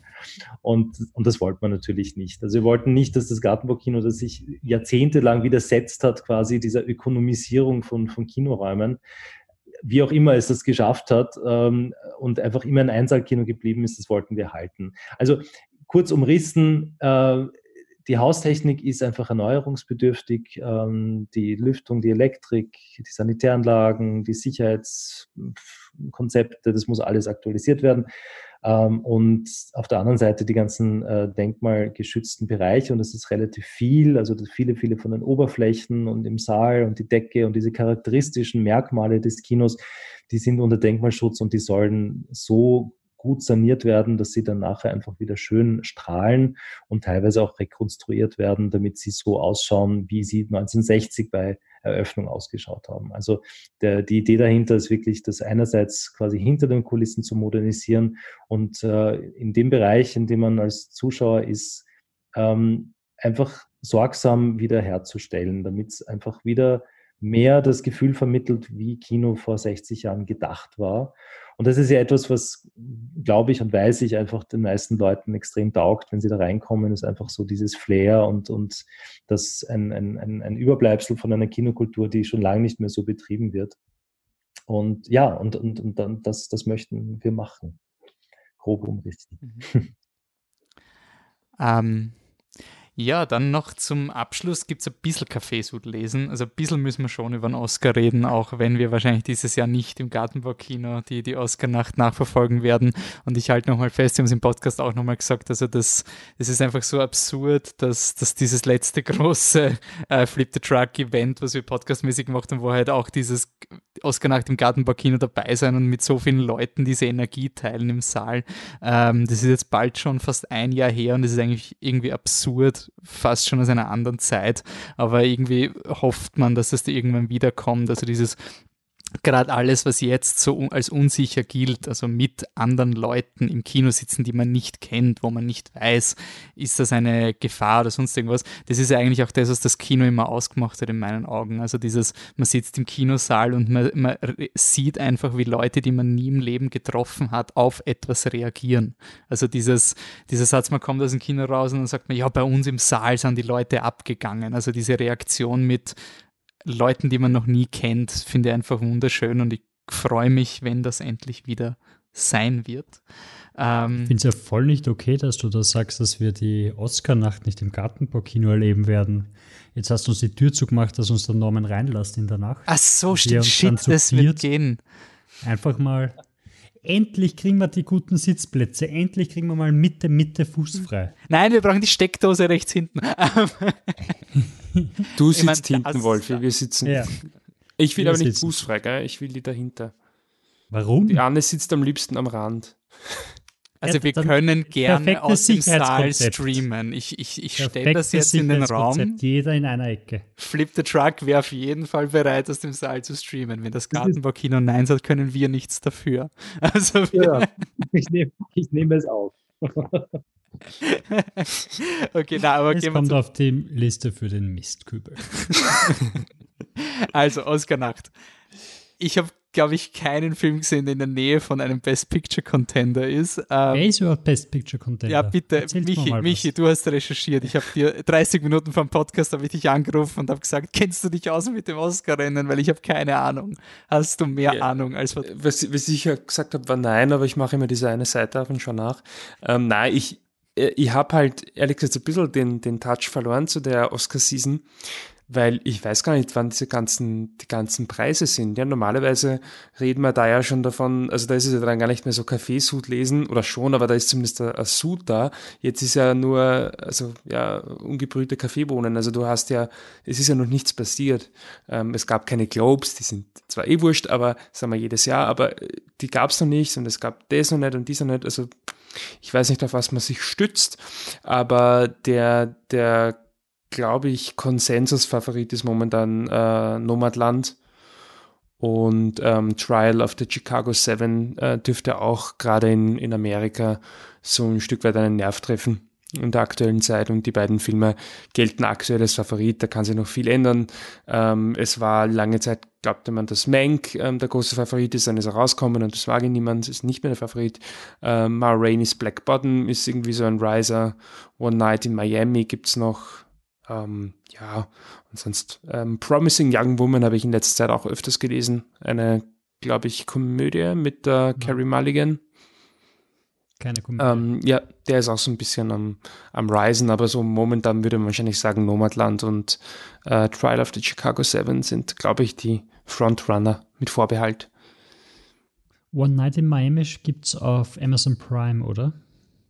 Ja, also Nomadland ähm, ist ähm, meines Wissens nach äh, nicht zu streamen, ähm, aber das da, sonst fast alles, was ich vorgelesen habe, also Trial of the Chicago Seven ist auf uh, Netflix, Maraine's Black Bottom glaube ich auch, oder? Ja, ist auf Netflix. Ja, One Night in Miami, ich glaube auch, Amazon kann sein, dass er erst kommt, aber, aber ist auf jeden Fall auch ähm, zu streamen. Mank ist auf Netflix. Ja, dann gibt es noch der Five Bloods, der auch ähm, auf Netflix ist. Uh, News of the World ist auch auf Netflix. Also wer, wer schon mal ähm, sozusagen ein paar Contender schauen möchte, der hat da eh logischerweise heuer extrem viel Auswahl in den, in den, äh, bei den Streaming-Services, weil ja viele Filme dann auch umgesettelt sind. Und ich denke auch Nomadland wird man wahrscheinlich noch, ähm, ja, noch irgendwie vor der, vor der Verleihung ähm, sehen können. Wie es Nomadland gab es auf der Biennale zu sehen. Und das war ein Highlight für viele von der Biennale. Habe ich das richtig im Kopf? Ich denke schon, ja. Also wir haben ihn nicht gesichtet, aber ich glaube in unserem, bei unseren Zuhörerinnen-Segment war es auf jeden Fall sehr oft ähm, genannt worden. Ähm, ich finde es interessant, diese die Oscar-Kandidaten jetzt irgendwie so zu streamen, weil ähm, eine Zeit lang habe ich das gehabt, dass ich bei Oscar-Filmen einfach durch den Hype und dann geht man noch ins Kino, dass man die, die Filme überproportional okay bewertet und dann irgendwie so drei Monate später geniert man sich ein bisschen dafür.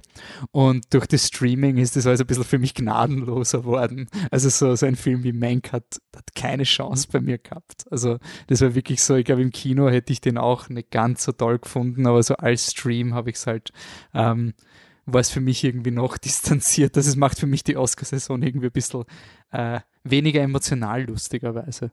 Ähm, jetzt ganz genau. Norman? Ich bin da genau bei dir. Ich habe versucht, Mank zu schauen, glaube ich, dreimal. Ich habe es nicht geschafft. Und es kann an mir liegen und es kann am Film liegen, aber es kann vielleicht einfach daran liegen, dass das nichts ist, was man jetzt so nebenher einfach im Wohnzimmer schaut. Ich, aber Vielleicht ist es der Film, kann eh sein. Aber ich, ich, ich bin auch so, wie, wie alle richtig sagt, so unemotional leider dieses Jahr, was das betrifft. Ich habe so wenig, wenn Geilheit ist halt so ein Wort, ja. Man ist, man ist dann schon auch geil auf Sachen gewesen und, und hat sich wahnsinnig gefreut drauf.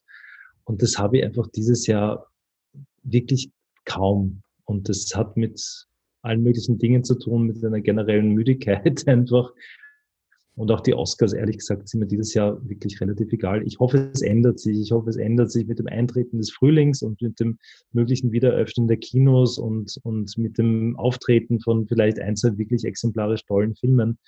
Aber momentan bin ich ne, nicht on track für die Oscars, ganz ehrlich. Hast, hast du Nomadland gesichtet? Ich habe ihn nicht gesehen, nein. Ich habe ihn nicht, nicht geschafft zu sehen, leider. Ja, das ist auch so mein, mein, mein Guess irgendwie noch, weil selbst die Filme, die ich jetzt ähm, vorgelesen habe und die ja irgendwie so Bass haben, aber also ich meine, vielleicht kriege ich es nicht mit, aber gefühlt ist jetzt nicht so, also selbst Trial of the Chicago Seven, der halt irgendwie scheinbar Oscar-Momentum hat, ich habe schon mitbekommen, dass der rauskommt, dass die Leute den mögen, aber das war jetzt nicht, ich habe nicht das Gefühl gehabt, dass, oh mein Gott, ähm, der, der Film hat jetzt so einen Hype oder, oder irgendwas. Ähm, da ist wirklich so der einzige Nomadland, habe ich irgendwie schon das Gefühl, dass da relativ viel Euphorie dabei war. Aber sonst die anderen Filme sind alle so diese Filme, die halt am, am Anfang, ähm, wenn du vor einem Jahr aufschreibst, welche Filme kommen raus und könnten für den Oscar äh, in Frage kommen, die es dann aufschreibst, weil es einfach vom Plot her passen und die dann auch offensichtlich äh, gut sind, aber die jetzt eigentlich niemanden wirklich oder weniger euphorisieren. Also vielleicht braucht es auch einfach noch diesen einen Film, wo man dann sagen, oh mein Gott, wenn Parasite nicht gewinnt, mhm. bin ich grantig. Es gibt ja auch keine Kampagnen, oder? Also es gibt ja niemanden, glaub, der jetzt also für einen Film eine Kampagne fährt. Von ja. dem her, pff, ich glaube, dass das, das kommt dann vielleicht noch. Naja, was ja, ich meine, es ist halt auch Derzeit sind alle Filme sehr still in the water was ein bisschen fehl ist halt für mich persönlich, ich, also ich bin halt von uns wahrscheinlich eh der, der was am ersten immer in dieser Popular Culture Bubble fährt, aber mir fehlt ein bisschen so dieser, dieses Dark Horse, das keine Chance hat, so vom kommerziellen her. So ein bisschen ein Film, den, den man gesehen hat, den, der nie so Oscar, also ein Mad Max hat mhm. quasi. Mhm. Ähm, das, das wäre schön zu haben das ist wirklich schön zu haben, einfach ein Film, für, für, den man sich wirklich gerne einsetzt, auch wenn man nicht, wenn man weiß, dass er keine Chance hat. Und das, das ist mhm. gar nicht momentan, das stimmt. Ja. Okay, dann noch eine Last Prediction. Norman, eine Oscar-Tipp musst du noch ja. abgeben, bevor wir dich entlassen. Also eine, eine Prognose will win und ein will never happen. Egal wie obskur es ist oder wie unnötig. Also Trial of the Chicago sagen will not win Special Effects ist auch legitim. Alles, anything goes. Oh Gott. Naja, ich, ich glaube, die Frances McDormand scheint ein bisschen aufgelegt zu sein, oder? Was ja, eh schön. Also ohne, ohne gesehen zu haben, man, man weiß ob ihrer Qualitäten Bescheid. Und äh, äh, äh, äh puh, no chance. Was könnte das sein? Sascha Beck. Auch ein Sieg, also ein, ein Oscar-Sieg von jemandem, der nominiert wird, wo du sagst, nie im Leben. Ach so. Also selbst wenn sie nominiert werden, gewinnen sie nicht. Sascha, Sascha Baron Cohen für Trial of the Chicago Seven, vielleicht. Okay, ist gekauft. Okay, cool. Ist, ist in den Predictions auf Platz 2. Ah, wirklich? Oh Gott. Das siehst du, wie, wie wenig ich Ahnung habe. David Fincher, ja. Best Director für Mank. Okay, gut. Passt. Danke, Namen, der Name, dass du dir die Zeit genommen ja, hast. Sehr gern. Ähm, ich hoffe, man sieht sich dann spätestens irgendwann im Kinosaal. Wirklich Knock on Wood, irgendwann muss es passieren. Ja, Und, Oscar Night. Ähm, Oscar Night, ja. ja, auf jeden Fall. Also wir sind, unser Sicherheitskonzept steht. wir, wir werden da sein. Und dann werden wir eingesackelt, wenn wir die Ausgangssperre verletzen. Also danke nochmal. Ja, danke euch. Und bis zum nächsten Mal. Alles Gute. Ciao, ciao. Ciao. Ja. Ciao. Äh, wie gesagt, ich mache keine Predictions mehr, aber die einzige Prediction, die ich mache, ich werde dieses Jahr noch in einem Kinosaal sitzen. So. Ich lehne mich aus dem Fenster. Irgendwann mal. Der Norman lässt dich kurz mal rein. Ja, es muss nicht mal ein Film laufen. Ich werde in einem Sitz im Gartenbaukino sitzen. Das wird 2021 auf jeden Fall passieren. Ähm, ansonsten haben wir in unserem kommenden Podcast jetzt, nachdem wir die Kinokultur hochgelobt haben, wenden wir uns natürlich jetzt an den Teufel des Streamings und bösesten Dinge überhaupt. Nein, wir machen ein Netflix-Special. Ähm, es kommen einfach genug Filme auf Netflix raus und ich glaube, der Patrick hat uns eine Liste geschickt, ähm, die ich gleich mal aufmachen werde. Das sind jetzt mal gleich finden. das sind finden. auf jeden Fall mal Vorschläge. Kann sein, dass sich ein bisschen was ändert. Ihr seid da eh nie so kritisch als Hörerinnen. Also, Pieces of a Woman ähm, kommt. Das ist der Sagen eine. Ganz kurz was dazu. Das ist ein Film, Ja. den schon die Anne, ähm, glaube ich, sehr freudig erwartet hat, beziehungsweise machen wollte. Ähm, da geht es um, um eine, in erster Linie geht es um eine Frau, die äh, bei einer Geburt das Kind verliert und wie sie mit dem äh, Kummer und der Trauer umgeht. Mhm. Also Aber ein auf jeden Fall angenehmer Film. ein angenehmer Film und überhaupt nicht der Grund, warum ich den vor mir her schon. Ich war froh, dass wir es im Podcast machen, weil ich glaube, ich hätte den sonst nicht geschaut. Also ich Ja, habe ihn noch der- nicht geschaut. Vielleicht schaue ich Er nicht, öffnet, doch, er öffnet doch mit 25 Minuten Fehlgeburt. Also, Ja, also die Geburtsszene dauert 27 Minuten oder so und es basiert auf, auf den Erlebnissen, die, die das Regieduo quasi erlebt hat. Und es Nein, sie, sie selbst glaube ich nicht. Aber not sure, das recherchieren wir dann, wenn man. Aber ich glaube, die Anne hat erwähnt, dass sie es selber nicht so erlebt haben, aber im Freundeskreis oder so ähnlich. Okay, es Werden war wir auf alles jeden Fall ein. Theaterstück. wird alles sicher stimmen. Ähm, als nächstes Ja, wir gibt es. sprechen uns also nein. Deswegen kommt im nächsten Podcast.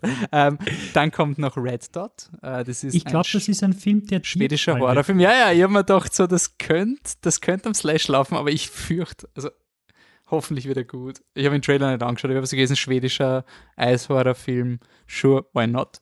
Nein, aber er hört sich wirklich an. Er hat ein ursimples Konzept und es, es hört sich einfach an, als wäre das einer von den Filmen, die du schaust und dann sagst, boah, urgeil, weil man braucht urwenig, um guten Horror zu machen. Also es geht darum, äh, ein Pärchen geht quasi in die Wildnis in Schweden, also ich schätze fünf Minuten vor die Haustür und äh, um quasi draußen in der Nacht zu zelten, äh, weil es ist Winter, weil es ist Schweden und auf einmal taucht ein roter Punkt auf ihrem Zelt auf.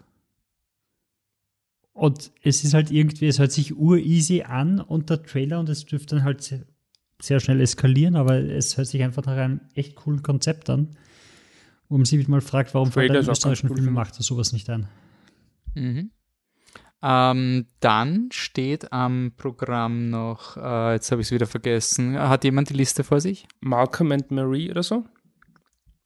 Ja, Mhm. der, Malcolm kommt, and Marie. der kommt demnächst. Äh, ist ein, ein Schwarz-Weiß-Film mit Zendaya und unserem derzeit, glaube ich, liebsten Washington-Schauspieler. David irgendwas? Mhm. John David Washington? Washington. John David. Ich werde es nie schaffen. Sohn von Denzel, äh, Hauptdarsteller von Tenet unter anderem und Black Lensman. Und es ist, glaube ich, eine. Ich glaube, sie sind in einer Wohnung, in einem wunderschönen, sauteuren Haus und philosophieren über Liebe. Ich glaube, darum geht es in dem Film. Darum geht es in Zendaya hat ein Trailer. bisschen an, an Oscar-Pass.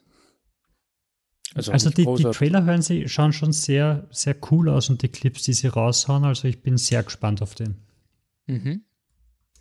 Okay. Und dann ist noch einer, da ist die Frage, ob man quasi vom Datum, oder? Ist das, habe ich das richtig? Was ist der letzte? Genau, I Care a Lot wäre der vierte Film. Ich glaube, der kommt am 19.02. raus. Also das, das ist dann, könnte eh gut reinpassen oder auch nicht, werden wir sehen. Ja. Ähm, ist ein, es schaut sehr aus wie, wie eine dunkle Komödie. Äh, geht um eine Frau, die, die quasi für ältere Menschen die Pflege übernimmt, beziehungsweise die die äh, besachwaltet und das tut, weil sie sie so gern hat, unter Anführungszeichen, und in Wirklichkeit nimmt sie sie halt aus und dann passieren Sachen und sie, weiß nicht, kämpft gegen andere Böse, whatever. Es, es wirkt sehr, sehr dunkle Komödie, sehr beißend, sehr satirisch im Trailer. Mhm. Okay. Und Oder wir haufen, werfen alles über den Haufen, weil uns was anderes besser ja, gefällt. Also potenziell ja. gibt es noch die, die Oscar-Filme. Also da wird, ich meine, wir haben eh noch Zeit. Also jetzt ganz ehrlich, das ist eine der Prognosen, die ich leider sehr viel Zeit glaube, dass es stimmt. Wir werden auf jeden Fall ja noch länger nicht im Kino sein. Ist einfach so. Also ich, ich bin da ein bisschen deprimiert schon. Und ähm, auf jeden Fall, es wird einen Podcast geben, wo wir heute auch diese Oscar-Filme ähm, Revue passieren lassen werden. Ähm, ich weiß nicht, ob ihr nochmal Rainy's Black Bottom noch schauen wollt. Ähm, der ist, an sich ist er nicht schlecht, aber er hat mir ein bisschen fertig gemacht. Ähm, ist das der Film mit, äh, wie heißt Black, Black Panther? Panther äh, mit dem Chadwick Boseman, oder? Ja, dann allein schon deswegen, weil der ist ja, ja. ziemlich. Äh, also es ist schon ein, ein Acting-Piece. Also es ist schon der ähm, Chadwick Boseman acted für einen Oscar-Film. Also er, er actet auch sehr viel, aber gut. Es ist nicht Fences, also der Denzel Washington-Film. Es ist noch normales Oscar-Acting. Wo mhm. du jetzt sagst, aber es dürfte ja wahrscheinlich funktionieren. Also ja, also es ist halt, es ist halt echt, du schau, ja, ja, und ich verstehe es auch irgendwie, weil es ist halt, du, du siehst ihn und denkst dir, boah, ist das schade. Also meine, es ist immer, was der ist, es ist immer dieses Blöde, wenn man, wenn man Künstler als, als die einzige Arbeitsgruppe äh, hoch erhebt, wo es schade ist, dass sie von uns gehen. Das ist immer ein bisschen, ähm, da geniere mich immer ein bisschen dafür, aber ich habe mir es halt einfach gedacht beim Schauen. Also wurscht, ob das jetzt quasi eine Narrative ist, die ich gern höre, weil du, du siehst er ist so unglaublich cool und du denkst dir halt einfach, ma, er war, er ist schon verdammt cool. Und ja, also würde mich nicht wundern, wenn er da posthum Oscar ist ja se selten bis fast nie der Fall. Aber es würde mich nicht überraschen, wenn er es für den Film kriegen wird. Da geht es eigentlich um Musik, oder? Geht's ja, er spielt einen Jazz? also er, na, Blues. Also er ist ein Blues. Trompeter bei, während einer Aufnahme von der Ma Rainey, die eine äh, Blues-Sängerin ist. Und es ist halt, ich, ich, muss noch recherchieren, aber es ist schon ein Film, der sich so anfühlt, als wäre es ein Theaterstück gewesen. Und ähm, er ist auf jeden Fall sehr ähm, dialoglastig. Also wir, wir haben das am, am Abend geschaut und ich habe mir gedacht, wir schauen jetzt einen guten Film, also so einen angenehmen, guten Film. Das kennt ja diese, diese netten Oscar-Filme. Und das war er überhaupt nicht. Er ist einfach immer unangenehmer worden, also immer angespannter. Und ja, ich würde auf jeden Fall bei mir Sound of Metal noch ähm, sehr auf der To-Do-List. Ja Voll. Auch wenn ich auch Angst vor dem habe. Also das, ich hab, wir haben mal Rainy geschaut, und ich mir gedacht habe, Sound of Metal ist wahrscheinlich zu hart. Und jetzt weiß ich nicht, ob, ob Sound of Metal nicht ein normaler gewesen wäre. Er ist nicht so schlimm, aber er ist, ja, in dem Sinn. Und, ähm, jo. Sonst, ah ja, genau. Und Ende März wird es dann wahrscheinlich einen Monster-Podcast wieder mit Filmmuseum geben. Ähm, also der, ähm, Christoph Huber vom Filmmuseum ist wieder dabei. Ich habe ihn angeschrieben, hey, großer Affe kommt zumindest in Amerika ein Stream. Wir werden nicht über Godzilla vs. Kong reden, weil es gibt keine legale Möglichkeit, wahrscheinlich ihn zu schauen. Aber das ist ein super Aufhänger, um mal wieder über King Kong und Monsterfilme zu reden. Und da freuen wir uns, das Filmmuseum wieder begrüßen zu können. Ansonsten, was gibt es noch für Aufforderungen an unsere Crowd? Bitte sagt uns, ob es euch noch gibt. Ähm, was tut's denn hier gerade? Scha schaut ihr noch Filme oder, oder? Seid schon durch mit Netflix? Ja, was passiert auf der letzten Seite von Netflix? der Trailer für den nächsten, der Trailer ist für den nächsten Film wird euch vorgeschlagen, bevor ihr eine Chance habt. Jupp. Ähm, also, Aber mittlerweile kann man doch zwischen drei Trailern wählen, die man schauen möchte, oder? Ja, ich glaube sogar, ja. ich bin so froh, dass ich diese verdammte App nur über Handy und Tablet steuere, dass man, da, da kommt einfach keine, kein Trailer. Wow. Zum Schluss nicht? Was Nein, das heißt, ich könnte sie übers Tablet schauen und das Tablet am Fernseher streamen und dann so ja, das, das, normale Das machen wir. Wirklich? Das machen wir. Das ist unser, das Tablet steht da, ich hau die Serie oder den Film rein und wir schauen am, am, am Fernseher gemütlich den Film. Da läuft der Abspann. Und entweder es läuft der Abspann oder es kommt, äh, der nächste Film wird fortgeschlagen, aber nicht als Trailer, sondern einfach nur als, als Poster. Ah. Und okay bei einer Serie kommt halt jetzt relativ schnell danach äh, der Countdown für die nächste Folge. Ja, That's it. Immer. Und dann habe ich, ich habe mal in, ah, der Nenad hat, glaube ich, so geschimpft und habe ich mir gedacht, was, was ist denn los mit ihm? Was, was, was für Trailer auf Netflix? Und dann bin ich mal auf die Desktop-Version gegangen und da wird man wirklich erschlagen von sich bewegendem Bildmaterial. Hey. Ja. Und immer noch besser als Amazon Prime. Und damit Ihr könnt uns erreichen auf Instagram, Twitter und Facebook. Wir sind Flip the Truck. Unterschiedlich geschrieben, ihr werdet es schon rausfinden. Oder ihr schreibt uns eine Mail auf contact at flipthetruck.com. Ja, oder Wobei an flipthetruck.com für die, für die Oscar-Nacht. Genau. Ähm, ihr findet uns an der Oscarnacht, während der Oscarnacht im Gartenbaukino. Ihr könnt sie an der Tür klopfen. Die einzige Corona-Demo, an der wir teilnehmen. Genau. Ja, für, unsere religiöse, für unsere religiöse ähm, Gruppe ist es voll okay. Okay. Sonst noch. Na gut. Ich weiß nicht, vielleicht sind wir demnächst auf Signal, weil wir nicht mehr auf WhatsApp sind. Ich bin schon, du bist doch eh schon längst auf Signal, ich auch. Also. Ich bin auch auf Signal. Du bist auf Signal? Du, also. Wir können gerne wechseln. Ja, passt. Die große Frage ist, machen wir mal eine Telegram-fitte Trucker-Gruppe? Na, aber ganz ja, ehrlich, das, das müssen wir schon in den Raum stellen. Wie machen wir die Oscar-Nacht? Aber das diskutieren wir auf, Mike. Ich sage auf jeden Fall mal Danke fürs Zuhören. Und bis zum nächsten Mal. Ciao. Tschüss. Tschüss.